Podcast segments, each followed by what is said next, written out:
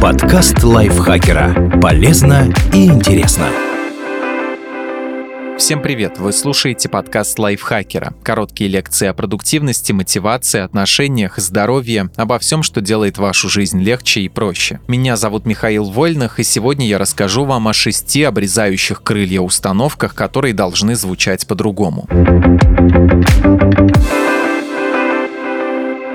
Много хочешь, мало получишь. Эту фразу обычно говорят, чтобы умерить чужие амбиции. Причем не всегда спикер делает это из худших побуждений. Например, родители иногда переживают, что их ребенок мечтает о чем-то, по их мнению, недостижимом. И так они пытаются его уберечь от разочарования в будущем. Кажется, что если человек поубавит аппетита и будет желать чего-то более реального, то обязательно это получит и будет счастлив. На самом деле многого хотеть нормально, потому что кому как не вам знать, что вам по-настоящему нужно. Сталкиваться с препятствиями и разочаровываться, отказываться Отказываться от предыдущих планов тоже в порядке вещей, потому что не все зависит от нас. Иногда на ход дела влияет банальная череда случайностей, которая препятствует достижению цели. Если многого хотеть, это увеличивает шансы на получение желаемого. Другое дело, что мы делаем с этой целью. Мечтать и ничего не предпринимать – стратегия действительно так себе. Вряд ли она принесет результаты. Но если составить поэтапный план по реализации желаемого и двигаться в его направлении, можно многого достигнуть. И обычно, даже если получится исполнить только только часть задуманного, итог все равно порадует. Скажем, если человек, желающий стать долларовым миллионером, в процессе станет миллионером рублевым, вряд ли он расстроится, что прикладывал усилия, а не остался на зарплате в 15 тысяч. А потому много хочешь, можешь много и получить. Зависит от того, что будешь делать.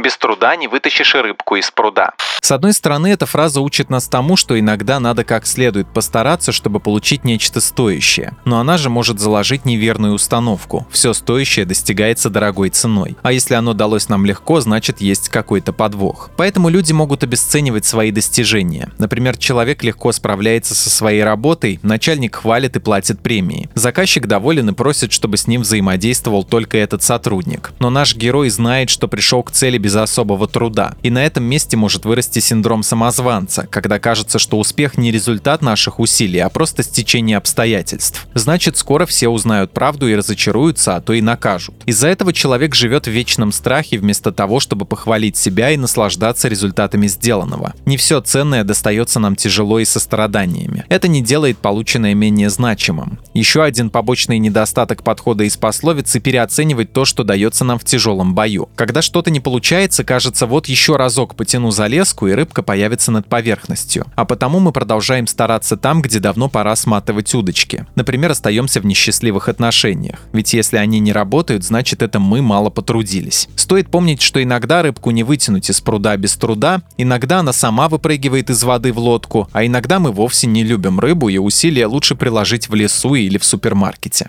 Много смеешься, много будешь плакать. Еще одна народная мудрость, которая нацелена на то, чтобы уберечь нас от сильных негативных эмоций. Кажется, что если не позволять себе слишком радоваться, то последующие чувства, связанные с какой-то бедой, не будут ощущаться так разрушающе. Да и примета плохая, мироздание непременно отомстит. И вообще веселиться стоит подальше от людей, лучше в одиночестве и под одеялом. А то могут позавидовать и сглазить. Или там донос написать. На деле, если есть повод для радости, стоит позволить себе смеяться, праздновать, ликовать. Грустить, если есть причина тоже необходима, потому что все эмоции важны и полезно их проживать, а не блокировать. Если запрещать себе радоваться, это мало убережет от расстройства в последующем. Потому что жизнь такая, она состоит из взлетов и падений. Месть мироздания и другие элементы магического мышления здесь ни при чем. Так что много смеешься, может будешь много плакать, может нет. С количеством радости это никак не связано. Никто вас там не ждет, вы там никому не нужны.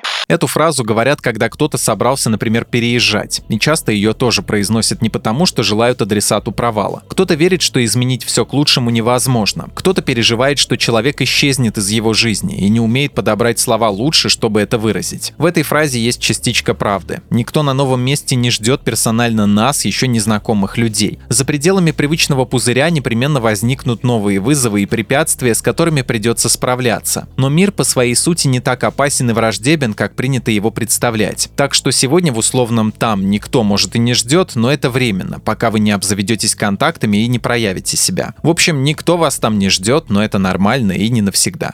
Не жили хорошо, нечего и начинать. Бывает, семьи в нескольких поколениях руководствуются этой установкой. Они учатся довольствоваться малым и успокаивают себя тем, что, возможно, дети будут жить лучше. Но при этом транслируют им эту же установку. В итоге ни дети, ни внуки просто не умеют жить по-другому. Сейчас, а не в надежде на то, что новое поколение как-то освоит этот навык. А потому, если не жили хорошо, то стоит как раз попробовать начать. Яйца курицу не учат. В иерархичном обществе силен авторитет, который не обязательно зарабатывается реальными достижениями. Например, есть установка, что старше значит умнее, которая предполагает, что опыт и мудрость человека зависят от года рождения. Но это не так. Более молодые люди могут обладать релевантными знаниями и навыками, а повзрослее нет. Иерархия может мешать и эффективному рабочему процессу. Допустим, если слово босса закон и обсуждать с начальником рабочие задачи запрещается. Подчиненный может лучше разбираться в каком-то вопросе, и дискуссия поможет найти найти оптимальный вариант решения задачи, тогда как предложенные руководителем схемы могут привести как минимум к пустой трате времени. То есть яйца курицу может и не учат, но в человеческом социуме решает релевантный опыт и навыки. Так что не обязательно прислушиваться к авторитетам, если ваше решение кажется вам верным. Но и ответственность за его последствия нужно брать на себя. Спасибо Наталье Копыловой за эту статью. Подписывайтесь на подкаст Лайфхакера на всех платформах, чтобы не пропустить новые эпизоды. А еще слушайте подкаст «Смотритель». Там мы говорим о кино, обсуждаем новинки и классику и иногда приглашаем гостей. На этом я с вами прощаюсь. Пока. Подкаст Лайфхакера. Полезно и интересно.